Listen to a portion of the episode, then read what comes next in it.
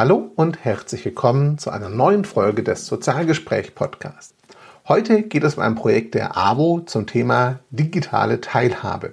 Was mich vor allem fasziniert, es ist ein wirklich praxisorientiertes Projekt, bei dem auch die Menschen, um die es geht, gefragt, eingebunden und beteiligt werden, um wirklich die Bedarfe zu adressieren, um die es geht und um Probleme zu lösen, die real das Leben der Menschen betreffen. Was das genau bedeutet, wie es organisiert ist und wo ihr Infos findet, das hört ihr gleich in der Folge. Viel Spaß damit. Sozialgespräch, der Podcast rund um Social Impact, digitalen Wandel und vor allem mit inspirierenden Menschen. Auf geht's!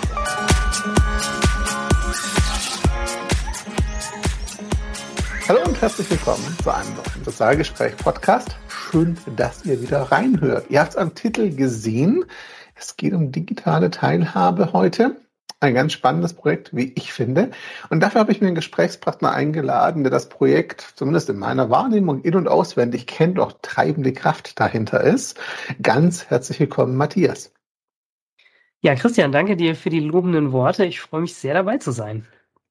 Ja, und ich freue mich sehr, dass du dir Zeit nimmst. Vielleicht zur Info, liebe äh, Zuhörerinnen und Zuhörer, bevor wir gleich Matthias sich vorstellen lassen. Das Ganze angebahnt haben wir wie ehrlicherweise einige Interviews hier über Twitter. Wenn ihr das hier hört, ist das mitten noch im Elon Musk äh.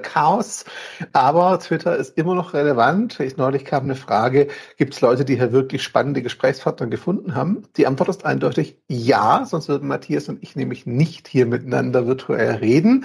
Von daher cool, dass das geklappt hat. Matthias, für die, denen deine Stimme jetzt vielleicht noch nichts sagt, stell dich bitte einmal kurz vor. Wer bist du? Was machst du? Gerne. Ähm, mein voller Name Matthias Schuck. Ich bin Projektleiter bei der AWO, beim AWO-Bundesverband. Ähm, AWO wird euch, wird euch was sagen, einer der Spitzenverbände der freien Wohlfahrtspflege. Und ich leite da das Projekt Digiteilhabe, was sich eben im Themenbereich digitale Teilhabe bewegt. Das ist offensichtlich. Und ähm, ja, was dieses Projekt äh, tun möchte, ist Menschen mit Behinderungen, Menschen mit Armutserfahrungen den Weg in die digitale Welt zu erleichtern. Ähm, und na, als Projektleiter koordiniere ich da viel und äh, sorge unter anderem dafür, dass das, was wir da tun, ähm, ja nicht nur in unserer Abo-Familie bleibt, sondern äh, an ja die Fachöffentlichkeit äh, und darüber hinausgeht. Digitale Teilhabe, ich spoilere schon mal, die Webseite heißt auch abo-digitalteilhabe.org, also digitalhabe.org, so. Bevor wir da jetzt ins Projekt gehen, lass uns einen halben Schritt zurückgehen und eine kurze Begriffsklärung vornehmen. Ihr macht die auf der Webseite auch als Definition, aber hier nochmal. Was versteht ihr denn an der Stelle unter digitaler Teilhabe? Das ist gut, dass du fragst, weil das ist ein wahnsinnig breiter Begriff, also einer, der viel umfasst. Ähm, vielleicht noch mal ganz, noch mal einen kleinen Schritt zurück. Warum überhaupt digitale Teilhabe? Ähm, und äh, das lässt sich mit einer Zahl ganz gut zusammenfassen. Zehn Prozent, circa zehn Prozent der äh, Bevölkerung in Deutschland äh, gilt als digital ausgeschlossene. Das heißt, denen fehlt digitale Teilhabe und dadurch, dass die Digitalisierung ja inzwischen wirklich alle Lebensbereiche massiv durchdringt, ähm, ja, sind solche Menschen dann ganz häufig von sozialem Leben, von Dienstleistungen und so weiter ausgeschlossen. Ähm, um den Begriff digitale Teilhabe so ein bisschen einzugrenzen, teilen wir den in drei Säulen ein. Und zwar ist das einmal äh, Teilhabe an digitalen Technologien und Medien, Dahinter verbirgt sich im Wesentlichen Zugang, die elementare Benutzung und Grundkenntnisse. Die zweite Säule ist Teilhabe durch äh, digitale Technologien und Medien und damit meinen wir vor allen Dingen die Verbesserung der eigenen Lebensqualität durch den Einsatz dieser Medien und dieser Technologien. Und das dritte, das geht einen Schritt weiter, ähm, das ähm, ja, äh, bezeichnen wir digitale Teilhabe in äh, digitalen äh, Technologien und Medien. Und äh, das meint die Mitgestaltung des digitalen Raums, das meint Präsenz in der digitalen Öffentlichkeit, das meint aber auch, dass ähm, ja, die eigenen Positionen in Digitalpolitik gehört werden oder das Erstellen eigenen Contents. Und ja, in, in diesem Spannungsfeld bewegt sich das äh, und Menschen sind natürlich in diesen Säulen unterschiedlich unterwegs. Das heißt, ein dreiteiliges Modell von digitaler Teilhabe, drei verschiedene Aspekte, Facetten nenne ich jetzt mal, aber vom gleichen Thema natürlich. Jetzt ist digitale Teilhabe so als Begriff ja jetzt nicht komplett neu. Also ich erinnere mich irgendwie 2015 oder so, 16 oder so, habe ich äh, wahrscheinlich schon davor, aber da habe ich die ersten Projekte wahrgenommen, die diesen Begriff mal verwendet haben. Das kann man natürlich darüber streiten, ob so 14, so 15 früh oder spät dran war. Ich denke mal, für Deutschland war es relativ früh dran für das Thema, finde ich, weil da war es noch nicht so auf dem Schirm und da war es auch nicht so allgegenwärtig wie heute vielleicht.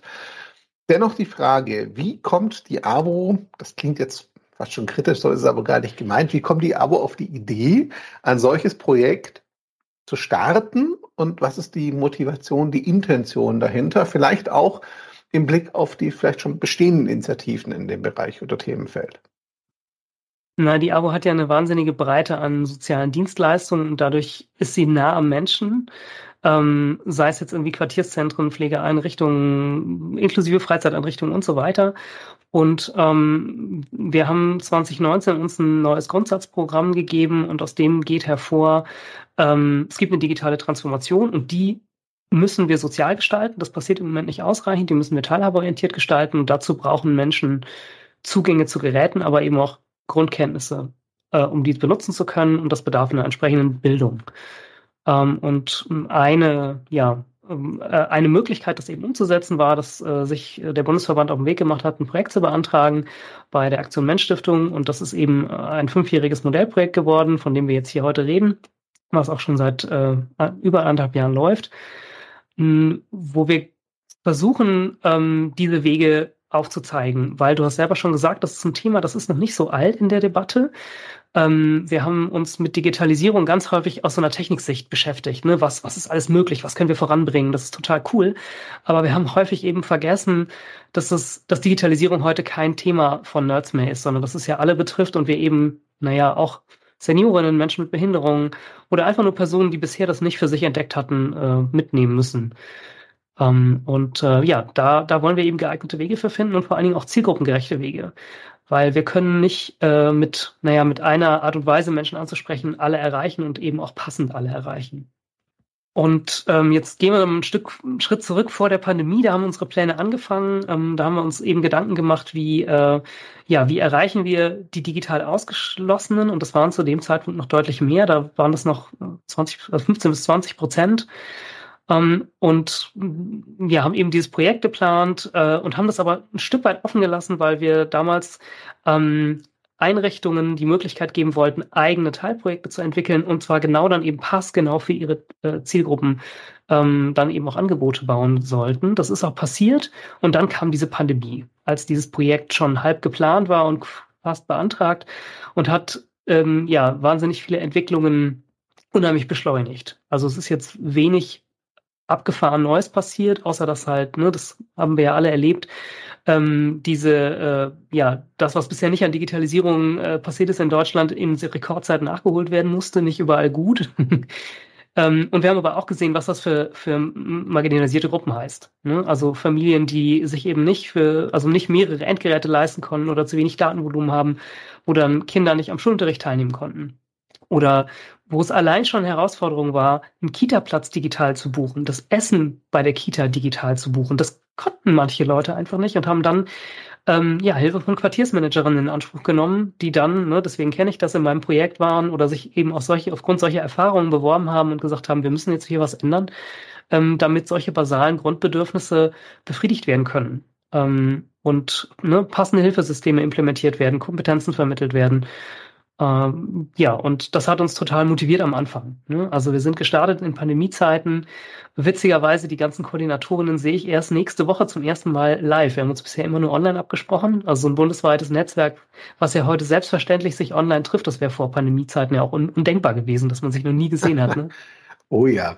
ja. Da hat sich viel getan. Das heißt, ich überspitze jetzt ein bisschen, ohne das Böse zu meinen, aber euer Projekt hat de facto schon auch so ein bisschen von der Pandemie oder der Notwendigkeit des Digitalen, ich nenne es mal so, die aus der Pandemie entstand, profitiert, sage ich jetzt einfach mal. Ich glaube schon, dass da eine Offenheit drin war, die sonst nicht unbedingt immer so gegeben gewesen wäre. Vermutung, aber ich glaube, die ist schon ziemlich fundiert an der Stelle. Du hast so einen Nebensatz gesagt, auch zielgruppenspezifisch. Wir können ja nicht alle auf die gleiche Art abholen oder mitnehmen oder adressieren, nenne ich es jetzt mal. Lass uns da einen Tick tiefer reingehen. Wen mhm. adressiert ihr denn? Wer sind denn die Zielgruppen für euer Projekt und auch die Standorte, die ich da im Projekt sehe auf der Website? Hm, die, der Oberbegriff ist Menschen mit Armutserfahrung, Menschen mit Behinderung. Und das ist wieder eine sehr breite Gruppe. Äh, ich werde nicht alle Menschen, die, die sich zu dieser Gruppe zugehörig fühlen, erreichen können. Ähm, und deswegen können wir es eben schön, wie du das gerade gesagt hast, ähm, mit diesen Standorten äh, ja anfassbarer machen. Ähm, ich habe eben schon gesagt, das sind sechs Einrichtungen der Arbeiterinnenwohlfahrt. Das sind Quartierszentren, also Zentren, die in den Quartieren versuchen, ein soziales Miteinander zu stärken. Das sind inklusive Freizeiteinrichtungen. Genau, und die, ähm, ja, die Bedarfe in diesen ähm, Einrichtungen sind jeweils unterschiedlich. Ne? Das sind dann zum Teil Menschen, die, äh, die, die eine Behinderung haben und die aufgrund ihrer Behinderung Unterstützungsbedarf haben, eben auch bei digitaler Teilhabe. Das sind zum Teil Menschen, die in den Quartieren ähm, äh, ja aufgrund von Armutserfahrungen eben nicht die neuen tollen Geräte haben, um alle Trends mitzumachen oder eben den vielleicht, weil sie äh, ja ein bisschen älter sind, Probleme haben, ähm, die, ne, diese ganzen neuen Entwicklungen mitzunehmen und so weiter und so fort.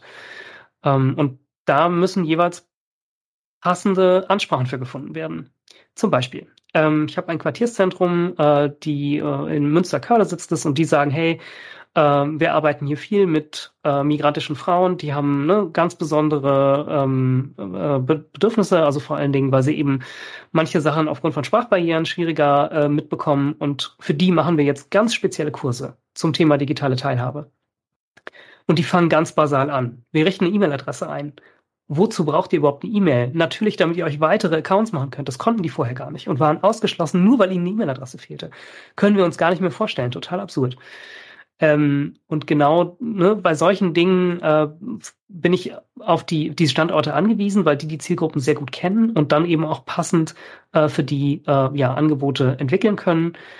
Ähm, und von denen lerne ich wahnsinnig viel. Ne? Also die Bedeutung von Schutzräumen. Wir haben eine Begegnungsstätte für Menschen mit psychischen Beeinträchtigungen dabei und die sagen immer wieder, ne, wir lassen, äh, also wir müssen den, den unseren, unseren Klienten in, äh, in ganz kleinen Häppchen Dinge zeigen, ihnen Zeit lassen. Die haben ein Jahr Vertrauensaufbau im Projekt gemacht.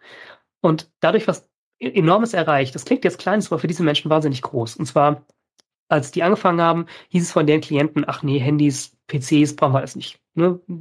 Wollen wir nicht, äh, haben wir mal ausprobiert, ist doof. Und nach, nach einem, einem, Jahr immer wieder Beschäftigung mit dem Thema war Interesse da. Die wollten Dinge ausprobieren, die haben sich Smartphones zugelegt oder ausprobiert. Und ähm, ne, also allein schon diese Verhaltensänderung, das ist so ein schöner Erfolg, den ich immer wieder betone. Ähm, ja, und da sieht man aber auch leider, wie ähm, wie intensiv das Thema ist, also wie viel, Pers ja, wie viel Personen, äh, Personenintensivität man da reinstecken muss. Liebe Zuhörerinnen und Zuhörer, ihr seht mich nicht nicken, aber ich nicke gerade die ganze Zeit sehr zustimmend im Video, das wir gerade für die Aufnahme nutzen. Ähm, ja, ich denke, da merkt man auch, so digital das Thema an sich ist, so zwischenmenschlich sozial muss der Kontakt sein, der Zugang dazu, weil das Digitale klappt halt nur, wenn Menschen davor da sind, ne, die dabei helfen, diese Hürden genau. zu überwinden tatsächlich. Und du meintest, das klingt klein, aber um das mal einzuordnen für die Zuhörerinnen und Zuhörer, es mag klein klingen zu sagen, ne, E-Mail-Adresse jetzt erstmal einrichten, dann klappt das schon. Versucht euch mal ganz kurz selber bewusst zu machen im Alltag, wie viele Dienste, Anmeldungen und sonstige Sachen klappen denn oder laufen über E-Mail. So, und das rechnet die alle mal raus aus dem Leben, dann wird das ziemlich anspruchsvoll und mühsam auf einmal von nötig für Ämter, Behörden, mal ganz abgesehen, was es immer mehr wird tatsächlich auch. Also ich glaube, das ist, klingt banal, liegt aber nur daran, dass wir es als selbstverständlich und gegeben hinnehmen als Voraussetzung. Ne? Das ist halt so. Ich glaube, da haben wir uns an vieles gewöhnt, was halt gar nicht so selbstverständlich ist, wie wir es vielleicht manchmal gerne glauben an der Stelle. Richtig. Und ich würde dann nochmal ergänzen, äh, unsere Zielgruppen nehmen die digitale Welt hochkant wahr. Ne? Also durch ja. das Smartphone.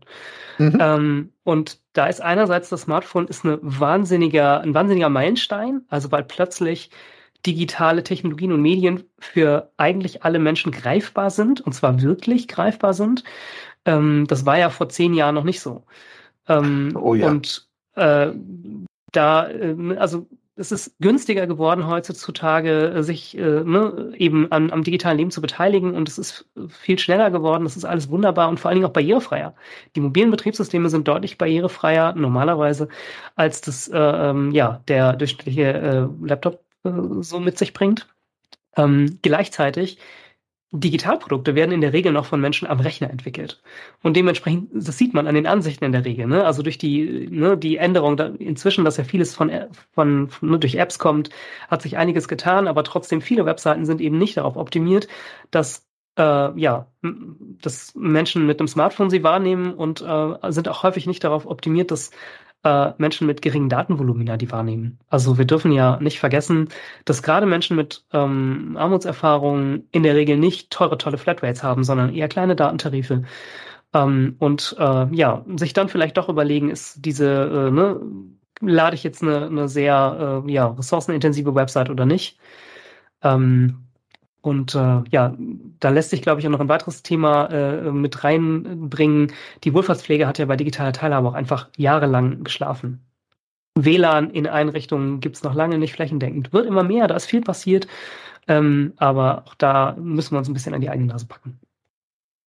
Davon abgesehen, dass uns ja, mit uns meine ich jetzt Wohlfahrtspflege oder auch soziale Arbeit, nicht komplett, aber in der Fläche zumindest auch zum Teil die Kompetenzen und Expertise fehlen, um dann teilweise auch sprachfähig zu sein, wenn es dann um Sachen wie digitale Barrierefreiheit oder App-Entwicklung und so weiter geht. Ne? Also wir haben die Kompetenzen durchaus. Ich sage jetzt nicht, sie sind gar nicht vorhanden, aber von flächendeckend sind wir da schon noch ein Stück weit weg, würde ich mal ganz freundlich behaupten. Da ist noch Luft nach oben. Du hast gerade so ein bisschen mit anklingen lassen, die Wohlfahrtspflege oder Wohlfahrt generell hat da ja so ein bisschen geschlafen. Ja. Frage dazu. Wir haben jetzt viel über, was du uns jetzt erklärt hast, waren viele Zielgruppen für die Klientinnen und Klienten, ganz alltagspraktisch, ganz konkret sozialarbeiterisch auch, würde ich sagen. Macht total Sinn für mich.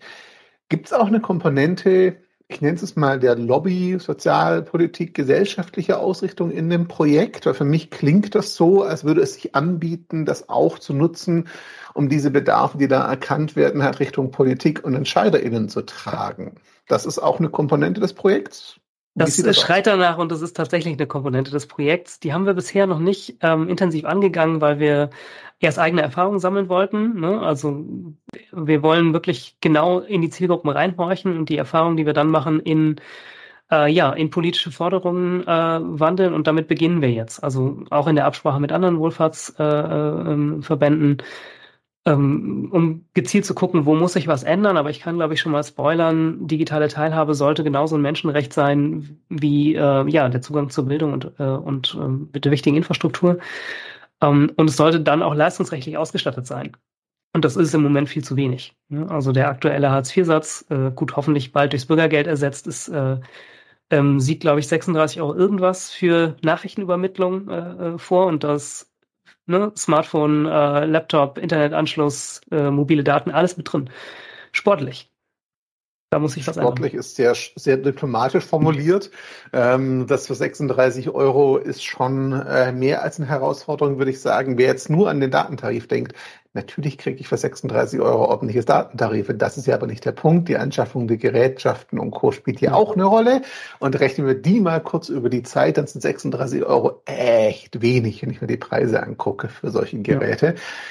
Das heißt, dieser, dieser, dieser Lobby- oder gesellschaftliche Aspekt, der anwaltschaftliche Aspekt, ich nenne es mal so, findet auf jeden Fall statt. Der kommt jetzt auch, du hast gerade so anklingen lassen, ich vermute, wenn ihr jetzt die gesammelten Erfahrungen aufbereiten könnt, auswerten könnt, dass das dann praktisch die Agenda mehr oder weniger informiert, die es Richtung Lobby gehen wird. Okay. Genau. Jetzt habe ich also andersrum, ich habe mir das Projekt natürlich angeschaut, abo-digitalhabe.org. Die Website ist super mit Alttexten, barrierefrei, das ist sehr schön gemacht. Also tut auch das, was sie möchte. Und ich sehe die Standorte da drin. Ich sehe auch den Punkt mitgestalten.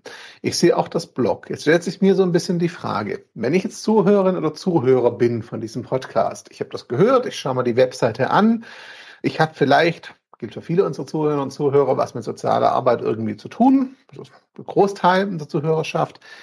Jetzt möchte ich mir das genauer angucken, um mich beteiligen potenziell. Also ich möchte wirklich aktiv werden. Wie mache ich das denn optimalerweise? Da gibt's verschiedene Möglichkeiten. Ähm, die eine ist, äh, sich erstmal selber weiter zu informieren. Wir haben auf der Webseite jede Menge ähm, ja, Links, ähm, Videos, ähm, Hinweise zu Dokumenten, zu Webseiten und so weiter. Und das heißt, da kann man sich, glaube ich, recht um, umfassendes Bild über digitale Teilhabe und digitale Barrierefreiheit machen. Ähm, und dann gilt es natürlich, das Thema auch in die eigene Einrichtung, den, den eigenen Verband zu tragen. Ne? Also du hast es ja gerade schon gesagt, digitale Barrierefreiheit ist was, wo wir äh, sicherlich alle noch ein bisschen besser äh, werden können mit. Ähm, da, da nehme ich uns nicht aus. Da, da, da lernen wir auch noch viel. Da haben wir bei der Website viel gelernt. Ähm, da kann ich vielleicht gleich nochmal drauf zurückkommen. Ähm, es gibt aber auch die Möglichkeit, erste Sharepics, die wir da veröffentlicht haben, wo wir eben schon so Ansätze von politischen Forderungen drin haben, zu teilen und die vielleicht mit eigenen, äh, ja, äh, eigenen Erfahrungen, eigenen Forderungen zu würzen in sozialen Netzwerken. Wir haben ja gerade schon über Twitter gesprochen. Ähm, da würde ich mich total drüber freuen. Ähm, und es gibt natürlich die Möglichkeit, äh, sich in einem äh, bundesweiten Netzwerk zu digitaler Teilhabe, was wir gerade innerhalb der AWO aufgebaut haben und beginnen auch zu öffnen, für Menschen außerhalb der AWO zu beteiligen. Ähm, da kommen wir einmal im Quartal zusammen und äh, ja, schauen uns Best Practice Beispiele an, gucken, wo, wo hat jemand gerade ein, ein Thema, was, wo andere vielleicht drauf gucken können mit ihrer Expertise. Das ist eine sehr angenehme und schöne Runde. Ähm, wir bieten Qualifizierung an, einmal im Quartal. Das ist ein Online-Seminar von anderthalb Stunden. Kann man sich äh, wunderbar mal geben an einem äh, späten Nachmittag. Ähm, ja, und äh, dann gibt es sicherlich auch an den Standorten, wenn man zufällig in der Nähe wohnt, die Möglichkeit, sich als Ehrenamtliche äh, mit einzubringen. Auch das wäre möglich. Und mhm. wir freuen uns über Kooperationspartner. Wer Lust hat, mit uns zusammen an digitaler Teilhabe zu ziehen, ist willkommen. Okay, da waren jetzt drei Sachen drin, die ich kurz noch mal detaillierter haben möchte. Nummer eins, du hast gerade gesagt, es gibt langsam ein Netzwerk, das auch außerhalb der AWO wirkt oder offen ist. Wo finde ich da mehr Informationen zu? Auch auf der Webseite. Mhm. Das, äh, das ist unter, dann im aktuelles Bereich, im Blog oder wo genau? Äh, unter Mitmachen. Habe ich unter alles, Mitmachen. was ich alles gerade klar. erzählt habe, kann man da mhm. nachlesen. Perfekt, gut. Dann mitgestalten, mitmachen. Ne? Das ist der Weg. Findet ihr natürlich auch in Show Notes verlinkt jetzt an dieser Zeitmarke hier. Nummer zwei. Du hast gerade gesagt, ihr freut euch auch über Kooperationspartner. Gib mir da mal drei, vier Sätze zu, bitte, oder gerne auch ein paar mehr. Was genau für Kooperationen schweben euch davor? Für was genau wünscht ihr euch denn Kooperation slash Support möglicherweise? Äh, einerseits freuen wir uns natürlich über Erfahrungen aus anderen Einrichtungen und Verbänden. Ähm, ne, das Thema wird ja nicht nur bei der ABO behandelt. Ja, da gibt's das, ne, das weiß ich auch in anderen Verbänden Projekte und da nochmal intensiver zueinander zu kommen. Da freue ich mich drauf und äh, da sind wir dran. Ähm, das ist das eine und das andere zusammen Forderungen entwickeln und an die Politik adressieren, ist, glaube ich, das, was ansteht. Ähm, da äh, würde ich ungern als, äh, als Einwohlfahrtsverband losgehen, sondern das lieber mit Partnerinnen zusammentun, dann eine stärkere Stimme zu haben. Ähm, und äh, das, ja, da freue ich mich über Verbündete. Wunderbar. Also die Aufforderung, so wie ich es verstehe, lasst uns zusammen gucken, dass wir da Veränderungen fürs Positive erreichen, sage ich mal. Ich gehe davon aus, widersprich mir bitte, wenn ich jetzt falsch liege, dass ihr natürlich auch mit, ich sag mal, Interessenvertretungen der Leute, die der Zielgruppen, die ihr adressiert, zusammenarbeitet, also Menschen mit Behinderung und Co., wenn die sich bereit erklären oder bereit sind, mit euch zu arbeiten, zu kooperieren, dass ihr dann nicht abgeneigt sein werdet. Starke Vermutung. Äh, überhaupt nicht. Zum Teil arbeiten wir mit denen schon zusammen. Wir haben einen Fachbeirat. Da sind äh, neben Universitäten und äh, anderen Wohlfahrtspflegeträgern auch äh, Menschen aus äh, Selbsthilfegruppierungen, die sind mit dabei in diesem Fachbeirat. Äh, aber wir freuen uns natürlich da auch über weitere, ähm, ja, weitere Kooperationspartner, die Lust haben, mit uns zusammenzugehen. Mhm. Der dritte Punkt. Damit bist du zwar eingestiegen, ich mache es jetzt umgekehrt chronologisch, aber das ist der, wo ich tatsächlich gerne ein bisschen mehr Raum noch ähm, einräumen würde. Du hast so anklingen lassen, wir haben bei der Webseite auch viel gelernt in Sachen Barrierefreiheit. Ich habe es dir vorher schon gelobt dafür, dass sie mhm. recht barrierefrei ist. Ähm, nimm uns doch gerne mal mit in die Erfahrung der Website und generell in die Erfahrung des Projekts. Gab es so Punkte, wo du sagst, es hat euch wirklich überrascht und äh, das sollten andere, die auch sich mit dem Thema beschäftigen, auf dem Schirm haben? Was ist da so an Erfahrung vielleicht hängen geblieben oder sticht so heraus? Also ich würde mal mit der Webseite anfangen, um's, um vom, vom Konkreten in etwas, etwas allgemeinere zu gehen. Ähm, mehrere Dinge, die bei der Website mich überrascht haben, ist einmal, ähm, meine Zeitpläne haben nicht funktioniert. Überrascht bei Digitalprojekten vielleicht nicht jeden, aber es hat doch deutlich mehr Zeit in Anspruch genommen und ähm, sicherlich auch, weil wir uns viel Zeit genommen haben, die Zielgruppe mit einzubinden, an immer, also an mehreren Schritten.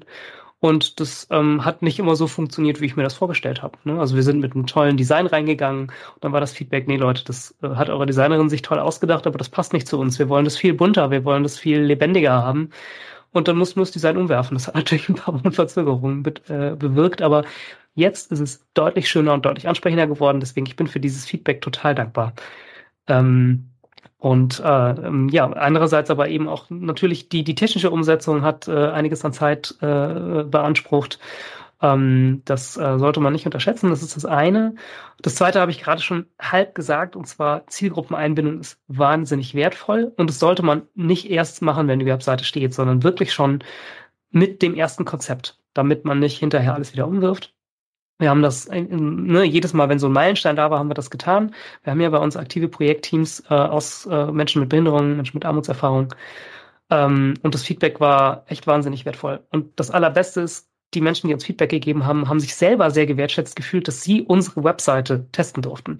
Die haben also selber davon sehr profitiert und dann ganz tolle Entwicklungsschritte gemacht. Also das haben beide Seiten was von gehabt. Ähm, mhm. Das war eine schöne positive Überraschung für beide Seiten. Ähm, was die Barrierefreiheit angeht, äh, am Anfang, als ich ne, mich mit diesem Thema Website beschäftigt habe, bin ich so ein bisschen davon ausgegangen, aufgrund von Best-Practice-Beispielen, ja, man legt da einfach so ein Programm drüber, das macht dann die Barrierefreiheit und äh, ne, das hat dann tolle Optionen mit Schriftgröße größer machen und so weiter und dann ist alles gel gel gelaufen. Und äh, ich habe mich dann mit Menschen unterhalten, die, äh, die selber äh, ja als Beraterinnen für Barrierefreiheit unterwegs sind und eine Behinderung haben und die das eben sehr lebendig beschreiben können. Die sagten so, nee, das ist genau das Falsche. Das macht Barrierefreiheit eher kaputt. Ihr müsst die Seite selber barrierefrei bauen. Ähm, und äh, eben darauf achten, dass die solide programmiert ist und dass auch der Content dann solide eingepflegt ist, also dass man gewisse ähm, ja, äh, Vorgaben beachtet und die sind auch nicht schwer zu beachten und ähm, dann äh, ja so wird eine Seite barrierefrei nicht, wenn man hinterher ein Pflaster draufklebt. Und das war eine, eine Erfahrung, naja, die, die musste man verdauen und jetzt, äh, je, wo ich es wo ich's einmal in den Prozessen drin habe, tut's, äh, tut's der Webseite gut, tut's mir gut. Definitiv, ja. Die Erfahrung mit Barrierefreiheit habe ich schon öfter gehört in Projekten, dass ähm, es doch mehr Aufwand ist, als man vorher vielleicht hofft, denkt, fürchtet, je nachdem. Das ist so. Ähm, dafür, das sieht man jetzt an eurer Webseite, wenn man es dann ordentlich macht, äh, funktioniert es auch ziemlich gut und sind Leute auch mitgedacht. Ein, ein kleiner Satz noch dazu. Ähm, Barrierefreiheit mhm. nützt ja nicht nur Menschen mit Behinderung, sondern es nützt auch, ähm, ne, zum Beispiel, wenn die Seite sehr gut responsiv ist, Menschen, die mit dem Smartphone unterwegs sind und es nutzt äh, Seniorinnen, die auf eine größere Schrift angewiesen sind und so weiter und so fort. Ähm, und es nützt auch der Suchmaschinenoptimierung. Das heißt, eure Seite mhm. wird besser angezeigt, also habt ihr auch was davon. Ja, da wollte ich gerade hin, weil das ja genau die Fragen gewesen. Ähm, Barrierefreiheit ist ja ein Thema, das viele Zielgruppen erreicht und nicht nur die in Anführungszeichen, nur bitte Großluftanführungszeichen, ne, die ihr jetzt explizit adressiert.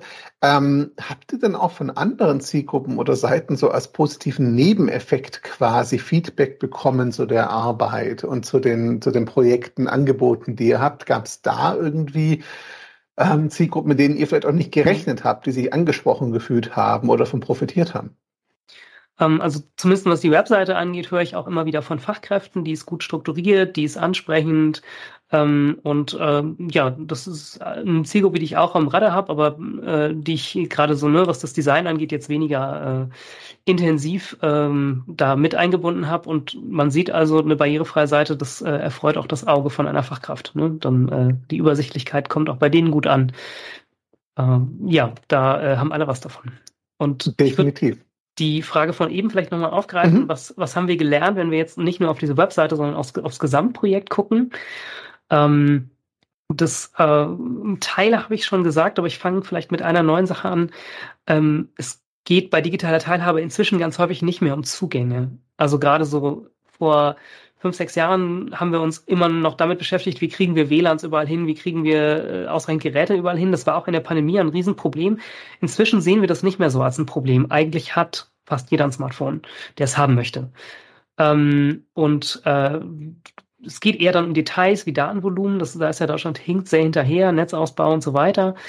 Ähm, und eine weitere Sache, die ich ganz wichtig finde, die wir gelernt haben, die mich total überrascht hat, ähm, man kommt gerade in dem Themenfeld nicht mit irgendwelchen curriculären Angeboten weiter. Also zumindest wenn wir marginalisierte Zielgruppen erreichen wollen, dann müssen das sehr niederschwellige und sehr individuelle Angebote sein. Beratungen, Cafés, wo Menschen mit Problemen hingehen können, um überhaupt erstmal Vertrauen aufzubauen, Lust zu bekommen, sich mit den Geräten auseinanderzusetzen, zu merken, das ist kein totales Hexenwerk, ich habe da eine gewisse Hoheit drüber, wenn ich zwei, drei Sachen weiß.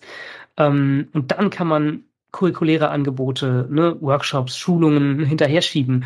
Aber der Einstieg muss ein anderer sein. Und ähm, das wird an vielerlei Stelle falsch gemacht, glaube ich. Also es ne, gibt tolle VHS-Angebote zum Beispiel, wo ich gehört habe äh, aus den Quartieren, ja, super, aber viel zu ausführlich, viel zu lang, können sich unsere Leute nicht leisten. Und ähm, das spricht dann sicherlich einige Zielgruppen an, aber eben gerade nicht die, für die ich jetzt unterwegs bin. Ja, das Problem ist, glaube ich, da auch, das ist meine Erfahrung. Ich habe sowas ja auch durchaus begleitet und versucht und auch gemerkt, dass das nicht so gut ankommt, wie man sich das vielleicht selber wünscht. Ähm, ein Feedback, das wir ganz oft gehört haben in verschiedenen Kontexten war, total spannend, aber löst mein Problem gerade nicht. Hm, ja, also genau. ich habe ein Problem, das hätte ich jetzt gern gelöst. Wenn das gelöst ist und meine Probleme weg sind, können wir drüber reden. Aber jetzt gerade will ich nicht lernen, sondern ich will wissen, wie es geht und helft mir. So. Genau. Ähm, und das ist halt, glaube ich, das, so klingt es zumindest, was ihr in euren Standorten sehr viel konkreter macht. Ihr geht erstmal praxisorientiert an die Bedürfnisse in dem Augenblick ran. Und wenn dann sich langsam Raum schafft, dadurch, dass der Druck nachlässt, die Probleme sich etwas reduzieren, dann wird Raum für sag mal, Wissensvermittlung oder Skillbuilding, wenn man es Englisch nennen würde, tatsächlich geschaffen. Also von daher klingt es nach einem praxisorientierten Ansatz, den ihr fahrt da. Ja, total. Hat aber auch eine Herausforderung, die wir nicht alle gelöst haben. Ne? Also gerade diese Brücke davon, Leute haben, kommen mit einem Problem, ähm, kriegen eine Lösung und gehen wieder, nee, wir wollen ja dann, dass, äh, ne, das dass dann, dass Leute wiederkommen, dass sie, dass sie Lust haben, eben sich weiter mit dem Gerät auseinanderzusetzen. Und das gelingt aber eben noch nicht überall, noch nicht, lange nicht bei allen Menschen. Und äh, da, da werden wir noch einiges zu lernen haben. Aber das Lernen findet ja dann auch mit den Menschen statt, die es betrifft. Du hast ja vorher auch gesagt, die waren sehr angetan davon, dass sie zur Webseite beitragen und testen durften und konnten. Finde ich einerseits ganz positiv und freut mich auch. Andererseits habe ich so ein bisschen gezuckt, hast du vielleicht gesehen, weil das spricht für mich auch dafür, dass wir in der sozialen Arbeit immer noch zu selten unsere Klientinnen einbeziehen tatsächlich und wirklich partizipativ, kollaborativ integrieren in solche Projekte, wenn das eine Ausnahme ist.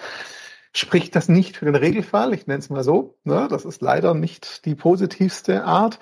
Auf der anderen Seite ist es ein sehr positives Zeichen für euch natürlich an der Stelle und fürs Projekt, dass es da zeigt, hey, ihr habt sie eingebunden an der Stelle.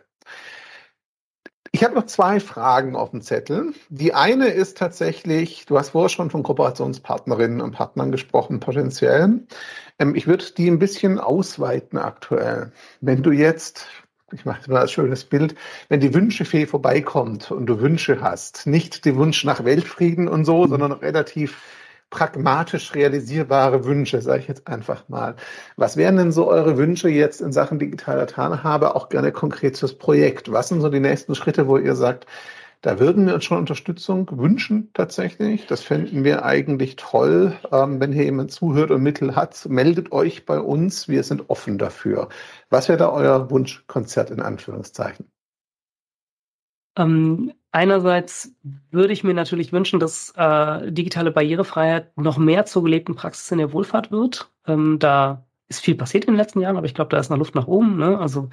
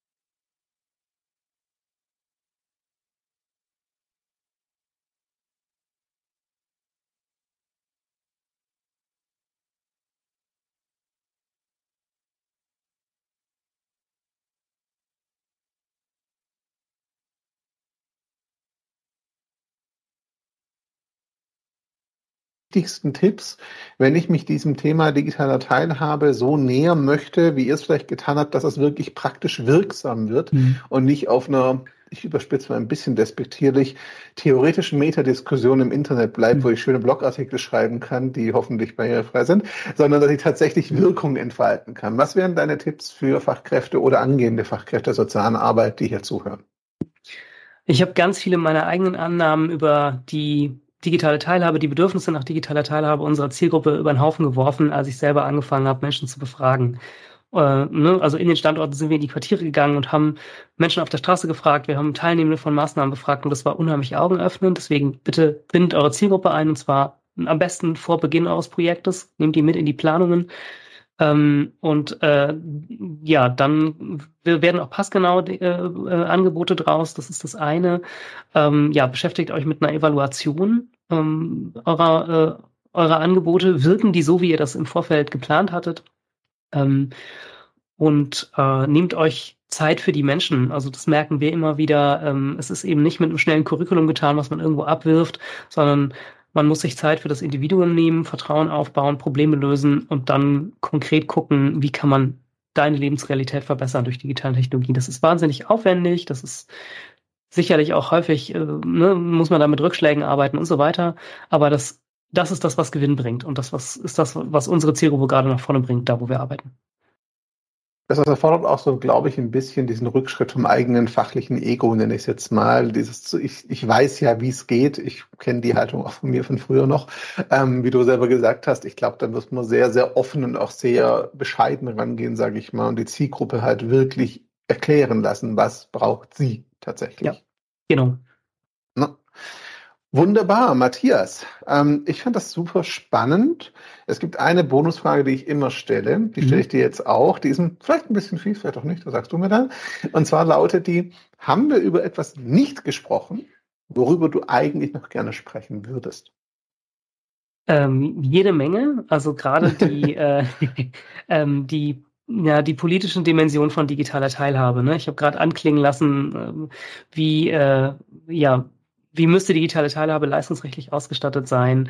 Ähm, das wäre ein Thema. Und wie können wir Barrierefreiheit runterbrechen auf wenige gute Tipps? Ich glaube, da hätte ich auch äh, inzwischen ein paar schöne auf Lager. Ähm, das machen wir dann hoffentlich in, einem, in einer anderen Folge wollte gerade sagen, das klingt so, als müssten wir uns auch mal unterhalten, Matthias, ganz in Ruhe, dann über das Projekt hinaus, sage ich jetzt einfach mal. So Teil zwei des heutigen Gesprächs, das klingt super.